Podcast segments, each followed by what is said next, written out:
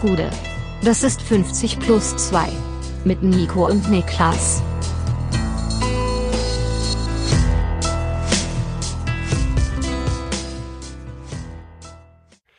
»50 plus 2, was auch immer.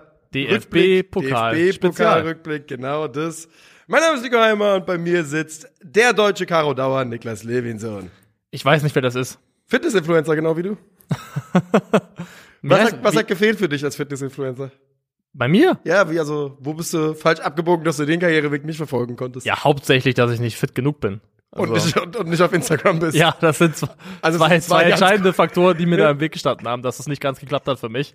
Ja. Ähm, nee, ich glaube, wenn ich irgendwie im Sportbereich Sportinfluencer hätte werden müssen, hätte ich mich komplett reinschmeißen müssen in die, in die reine Cardio-Schiene. Mhm. Weil. Auf dem Rad. Auf dem Rad oder auch im Laufen. Ich glaube, ich, er hätte eine gute zähe Sau werden können, so ja. mit 70 Kilo auf 1,87 verteilt. Das wäre drin gewesen. Ja. Aber das Problem ist, es ist cool in dem Moment, wo du den Sport machst, aber ich feiere die Gesamtästhetik einfach nicht so, wenn du halt so groß bist und so, so wenig wiegst. Das ist irgendwie. Ist eine schwierige Ästhetik. Ist eine gewisse Martin Schmidt-Ästhetik. Sven, Hin ja. Sven Hannawald-Ästhetik. Ja, oder, oder irgendwelche Radsport äh, ja. Radsportler-Ästhetik. Und ähm, da habe ich dann doch andere Prioritäten gehabt, ja. Ja, verstehe ich dann doch tatsächlich. Ähm, aber Radsport ist ja schon ultra cool derzeit auf jeden Fall. Es gibt so richtige Radinfluencer und sowas, ne? Bestimmt, bestimmt. Ja, also ich krieg's nicht mit, weil ich ähm, was machst du hier für Dinge? Ich zieh meine Kopfhörer andersrum auf. Du musst dich jedes Mal, damit jeder es merkt, dass wir hier was ändern, alles stoppen. Halte die Welt an. Ich halte, Der Mann zieht die Kopfhörer Doch, ich halte die Welt an. Ich bin, du weißt, ich stehe für Transparenz in allen Lebenslagen. Ja. Und wenn ich sowas sehe, was mich irritiert, dann, dann, äh, dann merke ich das auch kritisch an. Genauso wie ich hier gerade vor einem Schaumstoffwall sitze. Transparenz heißt bei Niklas übrigens auch, dass er mit offener Tür immer auf Toilette geht. Alles muss transparent sein. alles. Ja. Alles. Wir haben keine Geheimnisse. Ja. Und dass, dass du hier vor mir den Limes aufgebaut hast. Ja. Also. Ja, es ist der Anti-Heimer Schutzwall, den ich vor dir aufgebaut ja. habe. Wir haben hier folgendes Problem, Leute. Ihr habt es vielleicht letzten Donnerstag gehört. Wir sind noch dabei, unsere Sound-Settings im Studio zu finden. Und wahrscheinlich läuft es darauf hinaus, dass wir noch mal ein bisschen, bisschen was machen müssen hier. Ähm, aber ich habe halt jetzt mal versucht, in Handarbeit Niklas von mir zu schützen, denn das große Thema ist, dass ich so brutal rumschreie, dass ich immer auf Niklas Spur mit auftauche. Und ähm, deshalb hört sich Niklas immer sehr crisp an und bei mir hört man so ein doppeltes Echo und irgendwo jemand schreit aus einer Ecke vom Raum in Richtung Mikrofon. Als ob du über das Dosentelefon gesprochen hättest. Ja, so ist es. Aber so ja, es.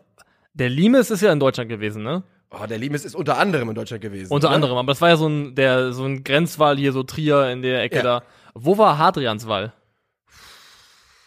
Ich weiß es nicht. Also ich weiß es wirklich einfach nicht. Hadrian's Wall müsste, glaube ich, irgendwo bei den Schotten gewesen sein. Irgendwo da bei den Kelten oder was auch immer. Das kann schon sein. Ich, also was ich jetzt mache, ist natürlich Live-Recherche. Hol mich Ähm, ab. Der Hadrianswall ist ein römisches Grenzbefestigungssystem des, des britannischen Limes zwischen Newcastle und Solway Firth, Siehst du? nahe der heutigen Grenze zwischen Schottland und England. Vor dessen Entstehung ist da einer, der dann ähm, später, ja, wie nennt man die? Imperator, Anführer geworden ist da im Röm- Römischen Reich. Ja, Der, zum der hat damals äh, kandidiert mit dem Slogan Build That Wall. Wirklich? Aber wäre geil gewesen. Ich wollte auch gerade sagen, haben die kandidiert wirklich? Sind wir uns da ganz sicher? Ich habe irgendwie Im was, Prinzip schon. Ja. Ich glaube, ich habe, wie hieß das denn, Konsul und was auch immer es da gab oder Senat.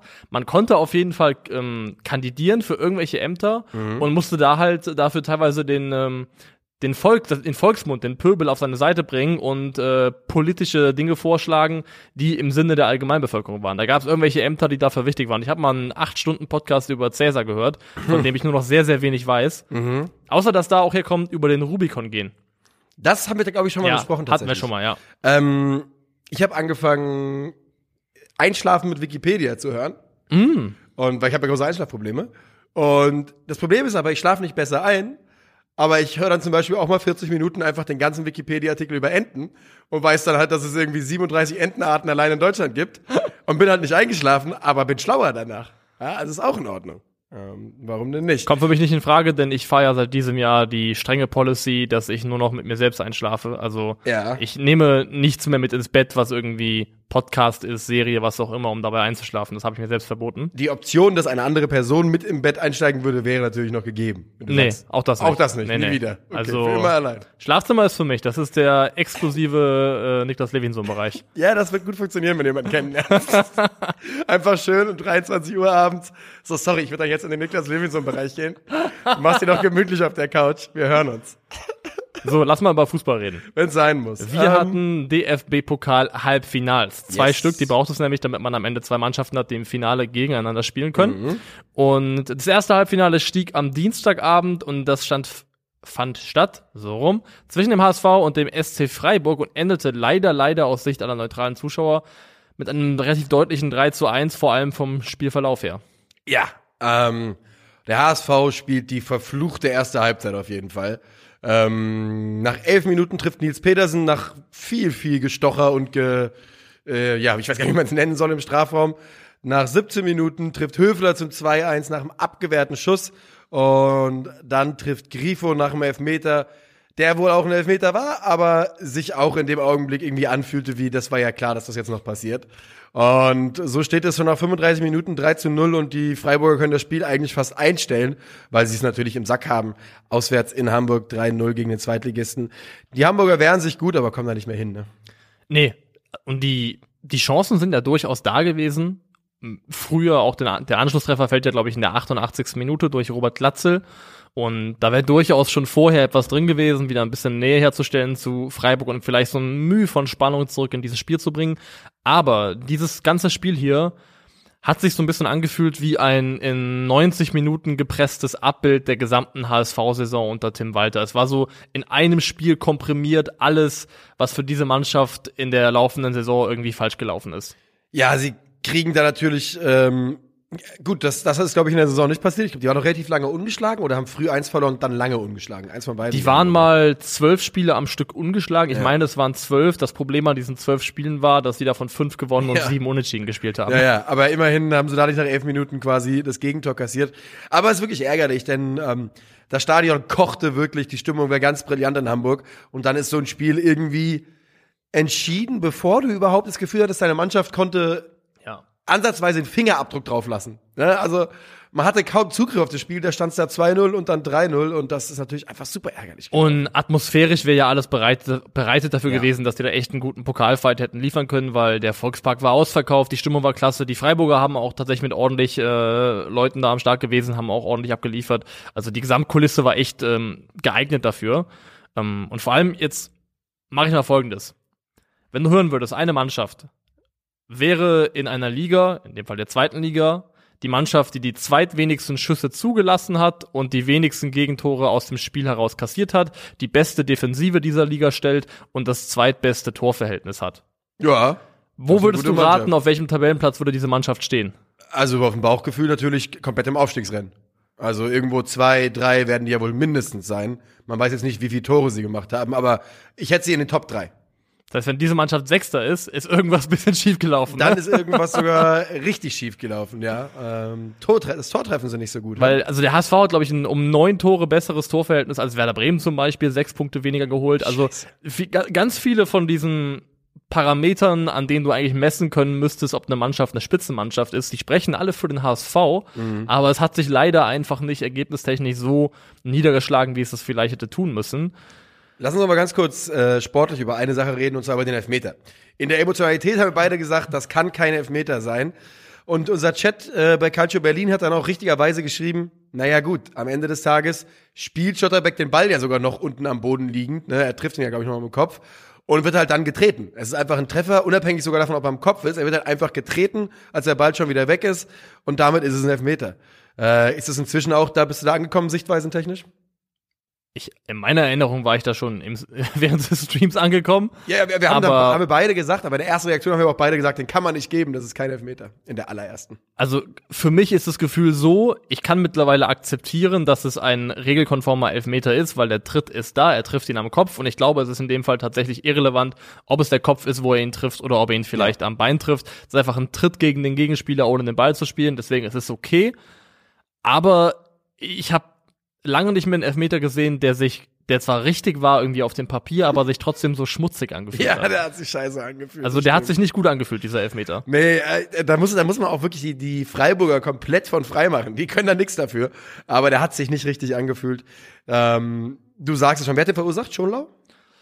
Das könnte ich dir gar nicht sagen. Ja. Ich weiß, dass es Schlotter war, der getreten wurde, aber mehr könnte ich dir nicht sagen. Ähm, ja, weil da muss man auch wirklich sagen, die, die das war keine Absicht vom, vom HSV-Spieler und äh, einfach alles in allem ärgerlich gelaufen. Jetzt ähm, muss man aber auch natürlich das Pferd mal so rum aufbocken und sagen, der SC Freiburg war wahrscheinlich auch ganz einfach eine Nummer zu groß für den HSV an diesem Abend. Denn da gehören immer zwei dazu und ähm, so wie der HSV das Gefühl hat, ach du Scheiße, wie sind denn hier wir so schnell in Rückstand geraten mit drei Toren, ist halt der SC Freiburg da einfach durchrasiert, hat er drei Tore geschossen in einer halben Stunde.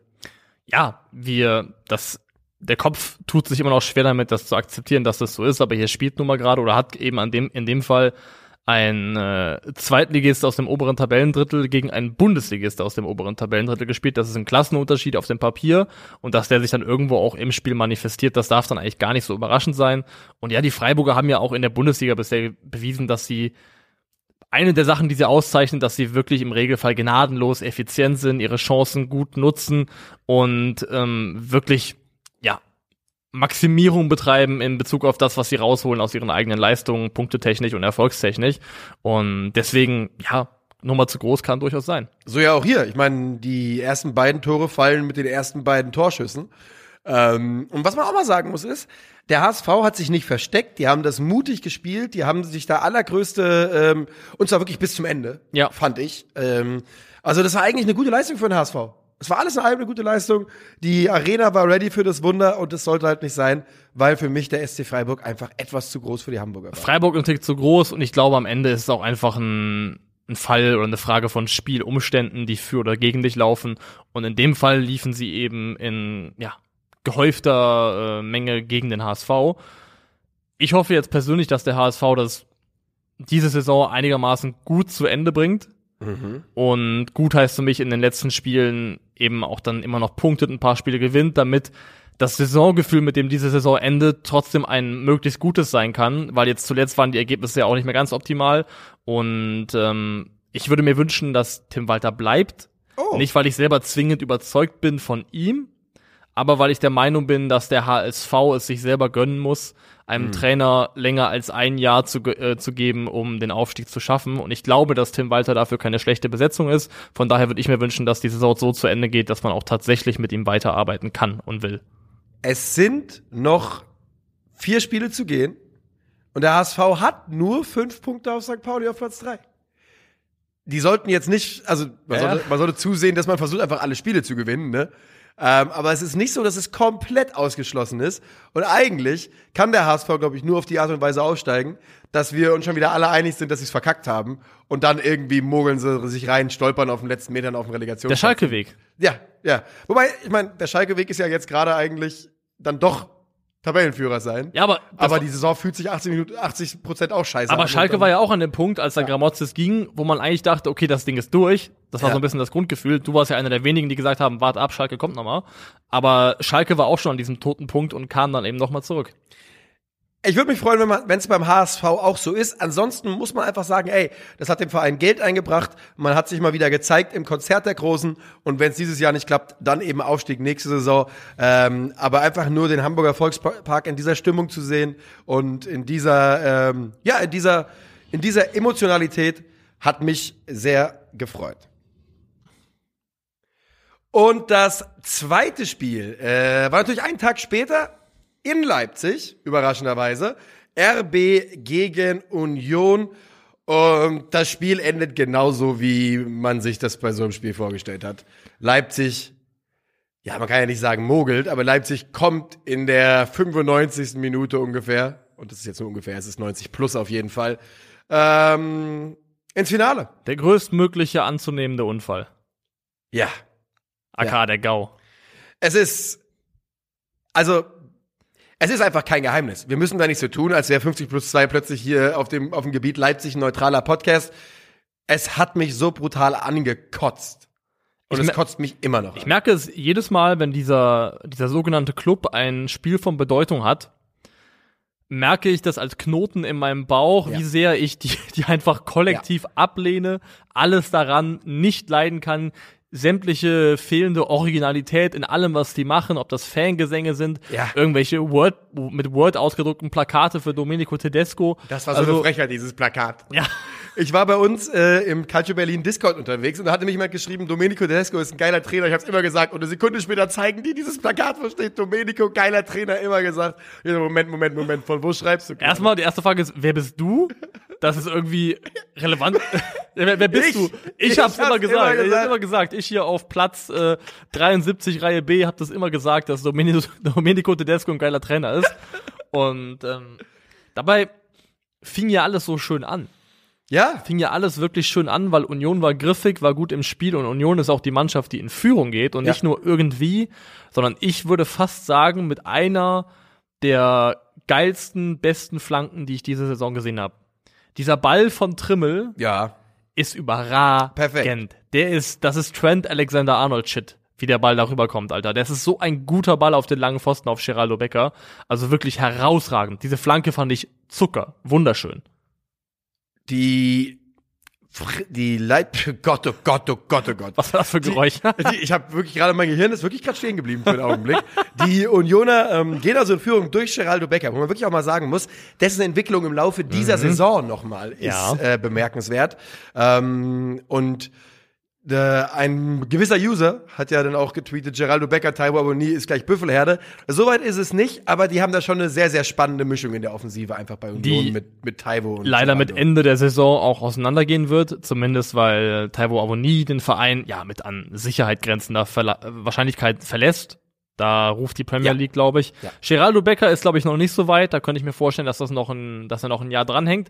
Aber er wirkt gerade wie ein Spieler, der in diese Rolle so ein bisschen reindrängen könnte, der so dieses Vakuum, also erst hat Max Kruse ein Vakuum hinterlassen, das hat dann, ja, wo nie war schon, war schon vorher stark, hat das nicht ganz gefüllt, aber dieses äh, Die haben es Leistungs- unionmäßig nicht, nicht gefüllt, sondern irgendwie zugekleistert mit den eigenen Leuten. zugekleistert, aber dieses Leistungsträger-Starspieler-Vakuum, das bei Union immer mal wieder entsteht durch Abgänge, das könnte, könnte Geraldo Becker der Nächste sein, der da reindrängt und das füllt, weil er entwickelt sich wirklich stark und auch gerade dieses Thema, was bei ihm ja eins war, dass er schon immer gute Ansätze hätte, hatte, aber vor allem Torgefahr nicht so wirklich ausgestrahlt hat, das verändert sich gerade so ein bisschen, also er wird Ja. deutlich gefährlicher vorm Tor, also es ist eine spannende Entwicklung bei ihm gerade.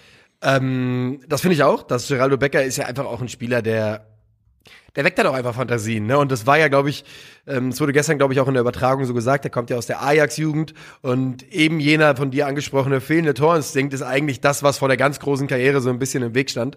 Ähm, und jetzt diese Saison steht er, glaube ich, also im DFB-Pokal alleine müsste es gestern sein zweites Tor gewesen sein. Da ist ja die Saison jetzt auch gelaufen. Aber man ist auch in der Liga jetzt bei sieben, acht Scorern oder sowas. Und das ist natürlich im Verhältnis, gemessen daran, dass er ja wirklich mal als reiner Flügelspieler gekommen ist, der ähm, wenig bis nichts anzubieten hat, offensiv vorm Tor, ist das eine sehr, sehr schöne Entwicklung. Es sollte aber nicht reichen für die Unioner, ähm, denn die Leipziger, und die sind nun mal aktuell in absoluter Topform, kommen in der zweiten Halbzeit zurück durch äh, einen Elfmeter. Einen Elfmeter verursacht an Christopher Nkunku. Ja, ob das. Sie sind in Topform, aber ob diese Topform auch in diesem Spiel da war, das wage ich zu bezweifeln. Ich finde, bis zu diesem Elfmeter hat. Also die André Silva Chance ist sehr, sehr groß. Das ist eine Riesenchance, das ist klar. muss er machen. Aber ich finde ansonsten tatsächlich, dass Union die Leipziger relativ gut in Schach gehalten hat und dieser Elfmeter schon gefühlt auch nötig war, um so ein bisschen das Brecheisen zu sein, was Leipzig gebraucht hat. Aber ist das nicht zumindest in Phasen, nicht in jedem Spiel auch einfach der Leipziger Weg in den letzten Wochen? Dass wir denken, sie haben keinen Zugriff aufs Spiel und dann halt doch irgendwie. Ja, weil Christopher Nkunku, ich sag das nochmal, der Kevin De Bruyne ist, der, oder das, was Kevin De Bruyne in dieser Pokalsaison für Wolfsburg war, ist Nkunku in meinen Augen fast schon für Leipzig dieses Jahr. Ich würde eins drüber gehen. Ich würde nur weitergehen. Denn er strahlt eine andere Torgefahr aus, aus als äh, KDB in dieser Saison jemals getan hat. Und der hat gestern eine Situation gehabt, die gezeigt hat, was er für ein Selbstvertrauen hat. Wo er, wo er, wie er den Haken von, von links außen, Haken nach innen, nochmal einmal äh, vorlegen und dann einfach abschließen aus, aus 35 Metern. Das Ding geht weit drüber, aber alleine die Reaktion des Stadions zeigt so, dass man, dass Leute daran geglaubt haben ein bisschen. Und ich würde also wirklich, ich würde komplett mitgehen und sagen, wenn nicht sogar noch ein bisschen wichtiger, denn er hat neben den Assists eben auch noch unglaublich viele Tore erzielt. Ja, ich würde jetzt nicht nur am reinen Scoring-Output den Einfluss messen, weil Kevin De Bruyne natürlich auch eine andere, also noch nie so offensiv war, wie das Christopher Nkunku jetzt war von seiner Grundausrichtung, aber das nicht zwingend bedeutet, dass er nicht genauso wichtig oder sogar wichtiger sein könnte. Was sagen wir zu diesem Elfmeter? Kontrovers? Also kontrovers, wohl alleine dessen, weil man ja äh, auf den sozialen Medien gesehen hat, dass es kontrovers war, im Sinne von, dass viele Leute anderer Meinung waren. Ich meine, es ist wenig, aber es reicht schon, oder? Hat Mats Hummels nicht letztens diesen Pullover getragen, äh, nicht jeder Kontakt ist faul oder ja, sowas? Kontakt ist kein Foul. Kontakt ist kein Foul. Ja. Und das finde ich greift hier vielleicht auch ein kleines bisschen. Ich glaube Mhm. sogar, dass ähm, also Colinas Erben kamen zu dem Schluss, dass das eine Kann-Entscheidung ist, die in beide Richtungen vertretbar ist, aber sie im Zweifelsfall eher dazu tendiert hätten, den nicht zu geben. Also Mhm. ergo, glaube ich, man kommt nicht man kommt nicht an den Punkt, wo man sagt, das war eine klare Fehlentscheidung, diesen Elfmeter zu geben. Aber ich hätte es auch im Sinne des Spiels und im Sinne der Dynamik besser gefunden, ihn nicht zu geben. Und ich finde auch tatsächlich in meinen Augen, nach diesem ersten Kontakt am Fuß, und dabei, Way, bitte nicht mit einem Standbild kommen, weil man kann dieses Standbild so anhalten. Standbilder ist eh immer ein Witz, Mann. Das ist ja eine Momentaufnahme, wie sie nicht besser, wie sie nicht wortwörtlich eine Momentaufnahme. Ja, weil man kann dieses Standbild so anhalten, als ob Ja. Kunku da einen dermaßen krassen Tritt auf den Fuß kriegt und der verzerrt einfach das Gesamtbild dieser Situation. Und ich finde, diese erste streifende Kontakt danach geht er nicht runter, unmittelbar als Folge auf diesen Kontakt, bleibt noch einen Moment oben, ist dann aber schon wiederum im Fallen, Mhm. bevor der zweite Kontakt überhaupt passiert. Das heißt, es gibt für mich keinen Union-Kontakt, der ursächlich dafür ist, dass er zu Boden geht. Ja. Und demzufolge tendiere ich persönlich, und es mag sein, dass ich da auch eine gewisse Brille auf habe, ich hoffe nicht, aber ich, ich möchte das nicht ausschließen, tendiere ich persönlich dazu, dass man ihn besser hätte weiterlaufen lassen sollen. Die eiserne Brille hat Niklas auch, Freunde. Ja. Die ist richtig schwer. Wenn ihr sehen würdet, wie der Kopf gerade hängt hier. Ähm, was war denn dein Bauchgefühl, als gepfiffen worden ist? Mein, meine Reaktion war, den geben so 100 Prozent. Bei mir auch. Ja. Fuck, fuck, den geben die. Ja. Das, das, das war mein Gefühl. Ja, meins auch. Ähm, äh, es, es verhagelt mir immer noch die Laune. Jetzt dann, also, weißt du, Emil Forsberg macht in der 92. Minute dann das 2 zu 1 für, für RB. Jetzt stehen die im DFB-Pokalfinale gegen den SC Freiburg, eins der das ist natürlich eine tolle Mannschaft und ein guter Gegner, aber ein Los, in dem die Leipziger auf jeden Fall Favorit sind. Jetzt stehen die wahrscheinlich davor, dass sie ihren ersten Titel in Deutschland gewinnen.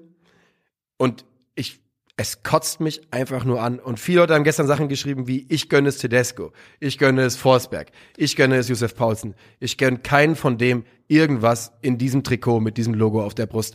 Und wirklich, ich, ich habe den Begriff Advine schon mehrmals benutzt bei RB.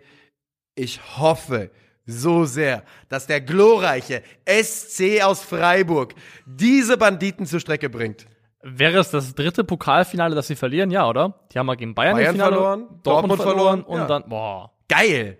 Freiburg, ihr könnt das zur größten Loser-Dynastie des deutschen Fußballs Die, machen. die letzte Bastion SC Freiburg. Ich überlege gerade an, ob, ob mir ein großer historischer Kontext einfällt, in dem es so eine letzte Bastion gab, die, ähm, die abgehalten hat. Ja, die gab's mit, gibt's mit Sicherheit. Weil- Ich meine, in Herr der, mir fallen schon die Herr der Ringe-Vergleiche ein. Ja gut, aber, also äh, historisch ist jetzt fragwürdig, ob man das als historisch zählen lassen möchte. ich sehe das ist historisch. Ähm, Ich habe, ich hab, glaube ich, einen. ja. Ich meine, dass die, das, das damals Osmanische Reich hat zweimal vor Wien gestanden Ja. und ist da abgewehrt worden. Das ich ist glaube, komplett richtig. 1683 einmal und einmal irgendwie 1400 irgendwas. Und Ja. einmal war es auch so ein polnischer König, der aus dem Wald rausgeritten kam. Wie, wie die Rohirrim. Aber sie, sie hatten ja dann Probleme wegen der Türkenschanze, oder? So ist es doch. Da hat doch jemand dann hier Türchen aufgemacht und hat gesagt, kommt doch mal hier rein, durch die Türkenschanze. Bin mir relativ sicher, dass es so ist. so, so weit geht Belagerung man das nicht, Wiens. aber Ja. gab es, glaube ich, zweimal, dass, Ja, die, dass die zweimal. Osmanen vor Wien standen. Guck mal, wir haben hier richtig gutes, solides, historisches Halbwissen Ja. am Start, muss man wirklich sagen. Ich gucke jetzt mal nach, was die, Türk äh, die Türkenschanze wirklich war, aber ich bin mir relativ sicher. Ähm, naja. So. Ähm, das machen wir gleich. Oder ich gucke nochmal rein. Also, du hast für dich selbst nachgeschaut Ja. und dann ist das Thema durch. Ja, oder nee, weil äh, es ist ursprünglich war die Türkenschanze hohe Warte, die ist außerhalb von Wien und äh, es ist, glaube ich, jetzt zu lange, um das alles genau rauszuholen. Okay, okay. Wir haben festgestellt, beide haben noch irgendwas Vages im Kopf. Da nochmal Shoutout an den Faktenkatalog meines Geschichtslehrers, der jedes Jahr neu rausgeholt wurde. Sehr gut. Ähm, wenn dieses Spiel für mich eine positive Sache in Bezug auf Leipzig zutage befördert hat oder eine positive Erkenntnis, dann, dass Benjamin Henrichs vielleicht tatsächlich die beste Option aktuell auf rechts ist für die deutsche Nationalmannschaft. Das könnte wirklich sein. Ja. Ähm, der Spieler mit dem besten Gesamtpaket, was aus Offensive und Defensive, holt gestern ja auch fast einen Elfmeter raus. Da hebt er auch sehr ab, muss man sagen. Ähm, Also er spielt den Pass auf den Kunku, der den Elfmeter ähm, letztendlich bedingt. Er schlägt die Flanke auf Forsberg zum 2 zu 1. Ja. Und ich finde vor allem, was gestern auffällig war und das man auch in seiner Heatmap so ein bisschen sehen kann, über diese Saison betrachtet, ist, dass er gerne auch mal so ein bisschen nach innen reinzieht, so in den rechten Halbraum rein. Also nicht wirklich an der Außenlinie nur klebt, sondern auch gerne mal den Weg so ein bisschen ins Zentrum sucht. Also das ist auch sehr modern interpretiert, wenn man das so nennen möchte. Das ist ja gerade so ein Ding, dass Außenverteidiger so ein bisschen den Weg ins Zentrum suchen. Ja. Und ähm, invers. Invers und er hat ein starkes Spiel gemacht, hat vor allem, ist ja auch relativ groß, ich glaube 1,85. Ja. Also bei Der ist, äh, der ist auch deswegen nochmal spannend für die Nationalmannschaft, weil er bei bei einem Turnier, wo der Kader limitiert ist, er kann ja verschiedene Positionen auch spielen. Mhm. Ne? Wenn es sein muss, kannst du den im Zentrum auch einsetzen. Und ähm, ja, wie gesagt, er hatte ja, äh, er hat vorher ja, bevor er dann den den Elfmeter vorlegt, in Anführungszeichen, und das Tor vorlegt, hat er schon eine Aktion, wo er beinahe selbst einen Elfmeter rausholt. Und ähm, ja, die rechte Seite gehört, scheint derzeit Tilo Kehrer zu gehören. Und ich glaube, dass die überhaupt nicht zementiert ist beim DFB. Äh, ganz im Gegenteil, wenn sich da jemand meldet, der die Qualitäten eines Benjamin Henrys vielleicht hat, dann könnte das durchaus klappen. Und er ist ja schon ein Spieler, wo ich sagen würde, ganz klarer Tedesco-Gewinner, weil Henrichs wurde, glaube ich, geholt, da war noch Nagelsmann Trainer und hat dann weder unter Nagelsmann Mhm. Vor, noch vor allem unter Jesse Marsch so richtig überhaupt seinen, ja, seinen Rhythmus gefunden, seine, seine Form gefunden. Und unter Tedesco, glaube ich, ein- würde ich sagen, einer der stärksten Leipzig-Spieler. Also das ist dann auch ein Stück weit sicherlich Trainerverdienst. Da gehe ich mit. Da, ähm, das lässt sich, glaube ich, nicht leugnen, dass es zum ein Stück weit Trainerverdienst sein muss. Und die Leipziger sind jetzt also im Pokalfinale gegen den SC Freiburg und wir können es nicht ändern. Können wir nicht, ne? Das ist leider einfach so. Spannend wurde es unter der Woche nochmal in Bielefeld, denn tatsächlich hat sich die Arminia nochmal von ihrem Trainer getrennt. Frank Kramer ist nicht mehr Trainer von Arminia Bielefeld. Es ist ganz klar der letzte große verzweifelte Schuss, ähm, nochmal irgendwas zu bewegen bei äh, der Arminia. Und wie hast du es aufgenommen? Too little, too late ist so ein bisschen mein Gefühl. Das ist eine von diesen Trainerentlassungen, die wir in den letzten Jahren häufiger gesehen haben, wo diese letzte Patrone gefühlt zwei, drei Spiele zu spät abgeschossen wird. Und den Eindruck habe ich gerade bei Arminia Bielefeld auch, denn wenn man die Bereitschaft hatte, im Verein durchaus noch mal was zu bewegen auf der Trainerposition, um einen Impuls zu setzen, dann hätte man das auch früher tun können, weil ich glaube, den idealen Moment dafür hat Arminia Bielefeld inzwischen verpasst. Ja, man hätte es sicherlich ein, zwei Wochen vorher machen können. Auf der anderen Seite hatte man eben jetzt die Bayern vor der Brust. Und wir hatten es ja schon mal, vor Wochen hatten wir es mal beschworen und haben gesagt, ich könnte mir vorstellen, dass es nach dem Bayern-Spiel passiert, weil man das Bayern-Spiel einfach dem neuen Trainer nicht zumuten will. Was ist, wenn man da irgendwie komplett in die Binsen geht? Ja, Ja. Ja, aber würde ich sagen, denn Arminia Bielefeld hat vier Spiele in Folge verloren gehabt gegen Leverkusen, Augsburg, Dortmund und Mainz. Das Mainz-Spiel war ein 4 zu 0, eine 4 zu 0 Pleite, vier Pleiten in Folge. Das, das Spiel war am 19. März und da das nächste Spiel am 2. April erst war, würde ich davon ausgehen, dass dazwischen wahrscheinlich diese Länderspielpause lag. Ja. Und dann würde ich jetzt rückblickend sagen, zumindest wäre eigentlich nach dem Mainz-Spiel vor der Länderspielpause der perfekte Zeitpunkt gewesen, weil so viele Nationalspieler wird Bielefeld auch nicht abgestellt haben. Und dann hättest du noch mal ein bisschen Zeit gehabt mit der Mannschaft, hättest danach noch wichtige direkte Duelle gehabt gegen Stuttgart, gegen Wolfsburg. Also, wenn ich einen idealen Zeitpunkt hätte benennen müssen, dann wäre der für mich zumindest nach diesem Mainz-Spiel gewesen. Sami Arabi hört kein 50 plus 2, weil wir es genau da besprochen haben und genau das gesagt haben. Kramer wurde äh, zu diesem Zeitpunkt vor einem Jahr gefeuert. Und du warst übrigens damals, nee, du warst nicht, ich weiß nicht, ob du der Meinung warst, aber du warst auf jeden Fall im März, hast du gesagt, sie werden nichts mehr machen. Da warst du dir relativ sicher, ne? Ja. Und ähm, ja, gut, das ist ja auch stringent mit dem, was du jetzt gerade sagst, denn äh, jetzt findest du es zu spät. Ich sage, also ich verstehe, wo der Gedanke herkommt. Ist es halt nicht punktemäßig. Es ist halt wirklich noch absolut drin, wenn sie jetzt ein bisschen was holen. Ich glaube aber auch, dass es einfach Sinn gemacht hätte, diese Chance früher wahrzunehmen, vor allem gemessen daran, dass man ja schon gesehen hatte, dass mit diesem Kader, mit dieser Mannschaft in der Bundesliga durchaus was möglich ist dieses Jahr, also Punkte zu holen. Und dann quasi so lange zu warten, bis das Kind ja doch schon, ich sag mal, bis zum Hals in den Brunnen gefallen ist, ähm, sehe ich schon auch ein bisschen als Problem. Hatten wir schon mal Thema hier Kinder in Brunnen oder Kinder in Gewässern. das Thema, woher die Achillesferse kommt? Das, das, die Achillesferse kommt die nicht vom, kommt die von Achilles oder kommt die aus den Nibelungen? Die kommt von Achilles. Weil in den Nibelungen gab es ja dieselbe Schwachstelle. Aber woher hat Achilles sie? In, Nib in den Nibelungen hat der Dude ja im Blut gebadet Genau, und ein Blatt ein lag. Eichenblatt. Ein Eichenblatt, genau. Ja.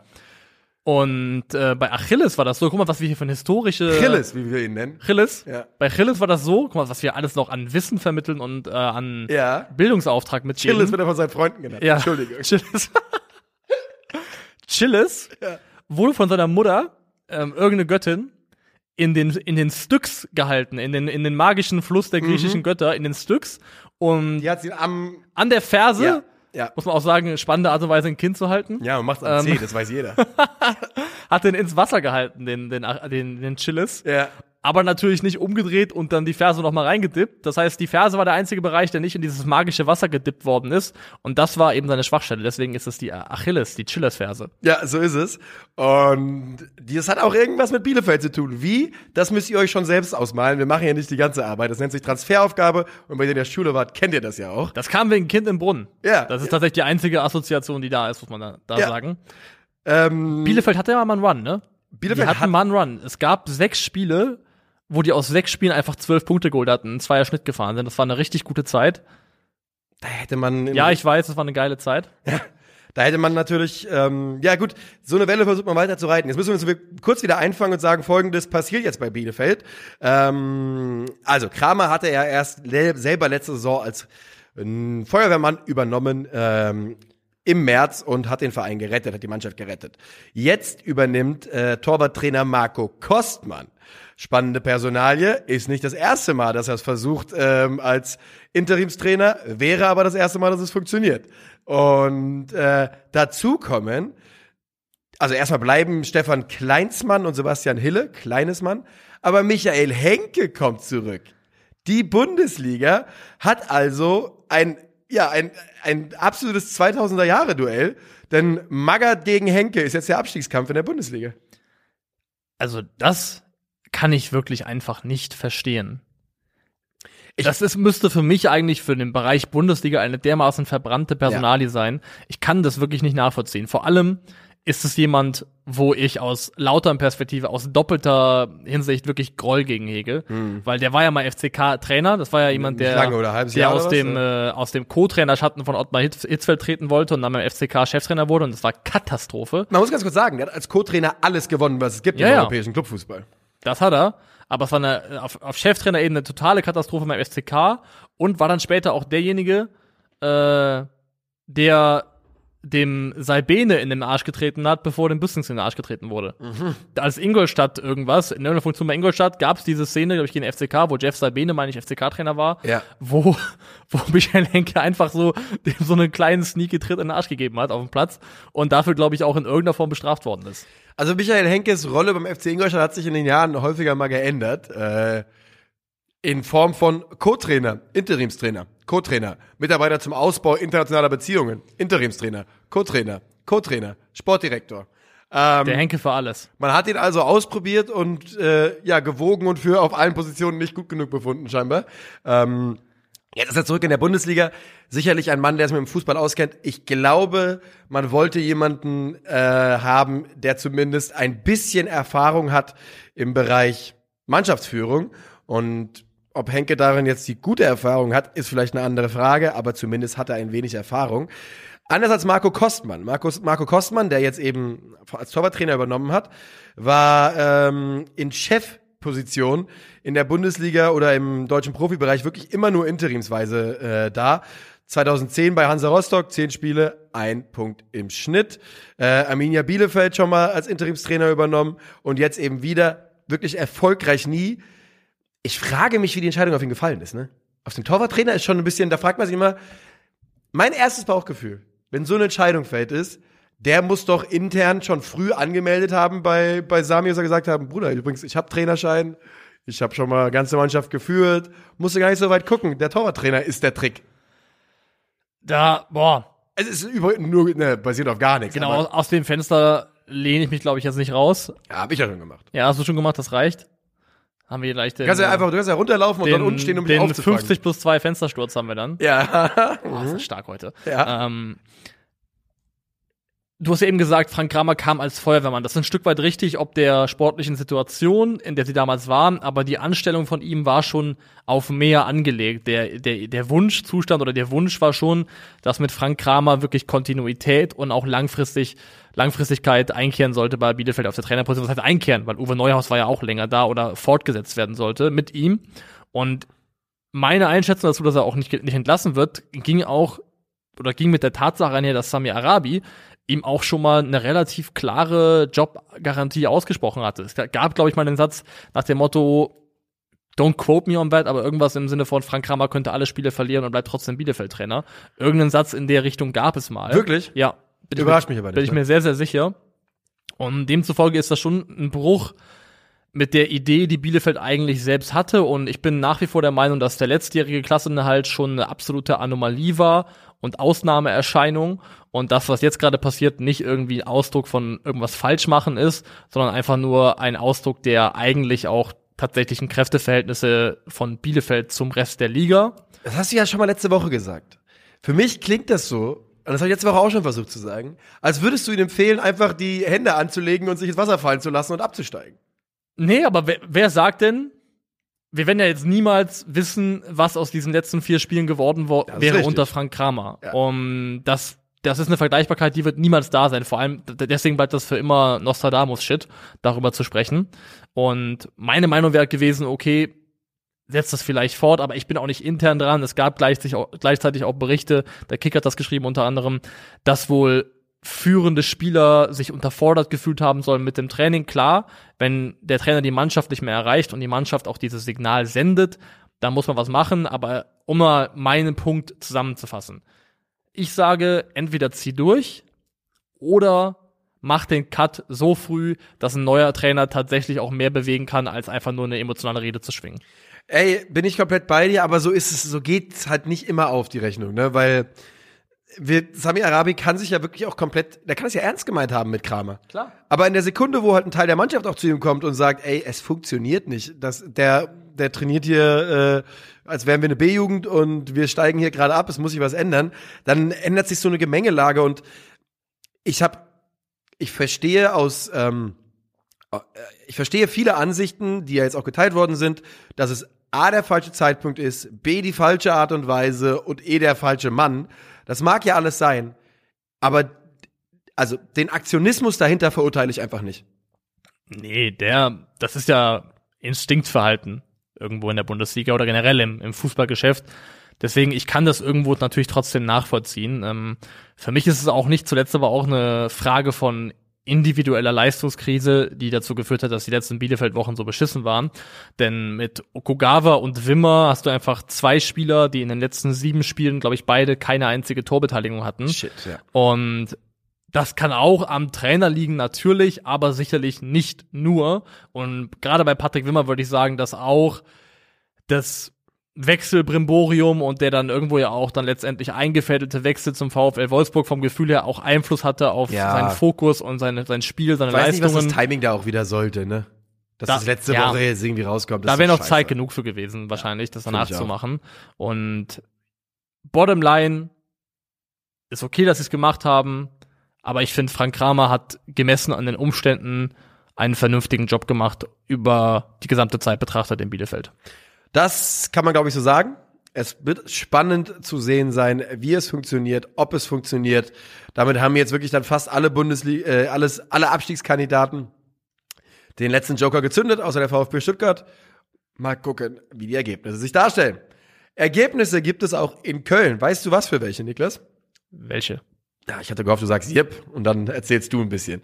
Ähm, Christian Keller, Geschäftsführer Sport beim ersten FC Köln, hatte ähm, ja bereits bei seinem, bei seinem Amtsantritt, das war jetzt im April, Anfang April, gesagt, dass es einige Lösungen geben muss, äh, kreative Lösungen für den Bereich Kaderplanung, denn der erste FC Köln, sagt er, ist zu teuer.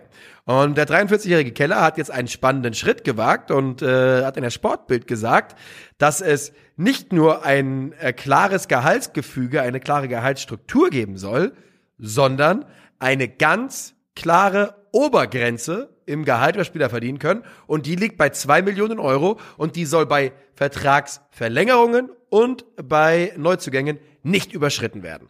Und das ist ein schon radikaler Schritt. Das ist ein sehr radikaler Schritt, klingt es zumindest auf dem Papier. Ich würde gerne mal wissen, in der Praxis, wie viele aktuelle FC-Spieler tatsächlich über zwei Millionen Euro im Jahr auch verdienen. Mhm. Also wie viele davon betroffen wären. Aus dem Bauch heraus hätte ich jetzt gesagt, Marc Uth, Modest, Jonas Hector, das wären so meine Kandidaten dafür gewesen. Timo Horn vielleicht noch? Timo Horn vielleicht noch, ja, Elias Skiri, also könnten doch ein paar Namen tatsächlich sein, aber das wäre spannend zu wissen. Also ich würde sagen, okay, wenn ich sage fünf, sagst du over oder under? Ah, Du kannst auch sagen drauf. ich finde fünf ziemlich drauf, Ja. vom Gefühl her. Vielleicht ganz leicht drunter. Vielleicht sind es so vier oder sowas. Ne? Aber auch, ich glaube auch, dass es mehr als äh, modest sind auf jeden Fall. Ja, mehr als Modest, das glaube ich auch. Und ähm, der ist ja, glaube ich, äh, verdient wohl 3,5 Millionen Euro im Jahr dem Vernehmen nach. Also wenn er den Vertrag verlängern wollen würde, dann müsste da eben ein Verzicht her. Die Frage ist natürlich auch, also wie wird sowas ausgestaltet? Also wenn die Gehaltsobergrenze bei 2 Millionen Euro liegt, dann sagst du ja noch nichts über Handgeld. Du sagst vielleicht nur, das ist das Grundgehalt von 2 Millionen Euro, was denn eventuelle Boni. Also vielleicht ist das eine sogenannte atmende Gehaltsobergrenze, die da, die da eingeführt wird. Aber so oder so ist es ein spannender Schritt, den Kölner macht. Ja, also du sagst natürlich genau das Richtige. Ich bin mir relativ sicher, dass man trotzdem für manche Spieler dann lukrativere Pakete noch schnüren kann, ähm, als das für andere der Fall ist. Aber es ändert nichts daran, dass es ein Schritt in eine, Richtung ist, die wir im Fußball ja vermutlich irgendwie vermehrt sehen werden, in welcher Form auch immer sich es dauerhaft durchsetzt. Auf der anderen Seite gab es ja eigentlich bei RB Leipzig auch schon ein Gehaltsgefüge mit Obergrenze irgendwann mal, ne? Wo es hieß irgendwie nicht über vier Millionen, glaube ich. War es vielleicht vier, könnte das sein? Irgendwas zwischen drei und vier, glaube ich, ja. und nicht über äh, 24 Jahre alt. Das Problem, was da so ein Ding mit ist, man muss sich halt dran messen lassen danach, ne? Ja. Also, du musst quasi, du kannst quasi jetzt nicht im Sommer hingehen und wenn dir, wenn Lukas Podolski plötzlich als 25-Jähriger wieder auf der Matte steht und sagt, ich würde gern zu Köln kommen, kannst du so einem Spieler halt nicht äh, mehr anbieten. Und wenn du nächstes Jahr vielleicht Probleme bekommst in der Bundesliga, und das kann ja auch absolut möglich sein, dann werden Leute unabhängig davon, ob das es erst ein Jahr ist, erst eine Transferphase war, wird man sagen, ja, weil wir hier das machen, sind wir jetzt nicht mehr konkurrenzfähig. Es ist eine, ein Thema, was wahrscheinlich kommen würde und eine Flanke, die du potenziell aufmachst. Und natürlich, du hast vollkommen recht, wenn du das einführst, dann musst du es konsequent leben. Dann darf es nicht das geben, wie du jetzt sagst, okay, der will zu uns, für den machen wir dann eine Ausnahme, weil in dem Moment, wo du die erste Ausnahme eingeführt hast, dann kannst du das Ding eigentlich wieder ein, einstampfen. Weil wenn du einmal angefangen hast, dann wird, da wird der Anspruch als nächstes vom zweiten Spieler, vom dritten Spieler angemeldet und dann kannst du dieses Gefüge im Prinzip vergessen. Und natürlich auch ein Faktor, der beim Thema Gehaltsobergrenze spannend ist. Ähm, ich finde es immer gewagt, wenn das ein Verein alleine macht. Ja. Also ich finde, vielleicht sind zwei Millionen so angesetzt, dass es für den FC Köln in der tatsächlichen sportlichen Praxis bis auf die Spitzenverdiener gar nicht so wahnsinnig viel verändert. Also hier steht gerade, dass Skiri 1,2 Millionen verdient, demnach könnten einige unter 2 Millionen liegen tatsächlich. Ja, aber egal, bitte mach weiter. Ja. Deswegen könnte es sein, dass es in der Praxis gar nicht so viel bewegt, außer eben bei den Spitzenverdienern, dass man da eben eine gewisse mehr, ja, Gehaltsharmonie, Homogenität reinbringen möchte in das ganze Ding. Aber grundsätzlich finde ich immer, dass es ein gewagter Schritt ist, das alleine zu machen, weil du dich ja auf eine Art und Weise limitierst, reglementierst, wie das deine Konkurrenten nicht machen. Das ist Ja, ja auch, wenn du so das von es. dieser Mikroebene Club auf die, was, es gibt Mikro und Makro. Makro, aber Ja. dazwischen gibt's noch irgendwas, so die Mittelebene. Meso. Meso kann sein. Kann sogar Meso sein, weiß ich nicht. Ja. Wenn es von der Clubebene auf die Ligenebene hieß, ist ja da dasselbe Problem. Wenn jetzt die Bundesliga ein Salary Cap einführt für sich, dann ist das schön und gut, aber solange der Rest nicht mitzieht, ist es letztendlich nur noch mehr Wettbewerbsnachteil. Ja, äh, das das ist wirklich ein wichtiger Punkt. Und dieser Aufschrei wird kommen. Wir, nur wir haben es gemacht, deswegen stehen wir hier, sobald es sportlich nicht so richtig gut läuft.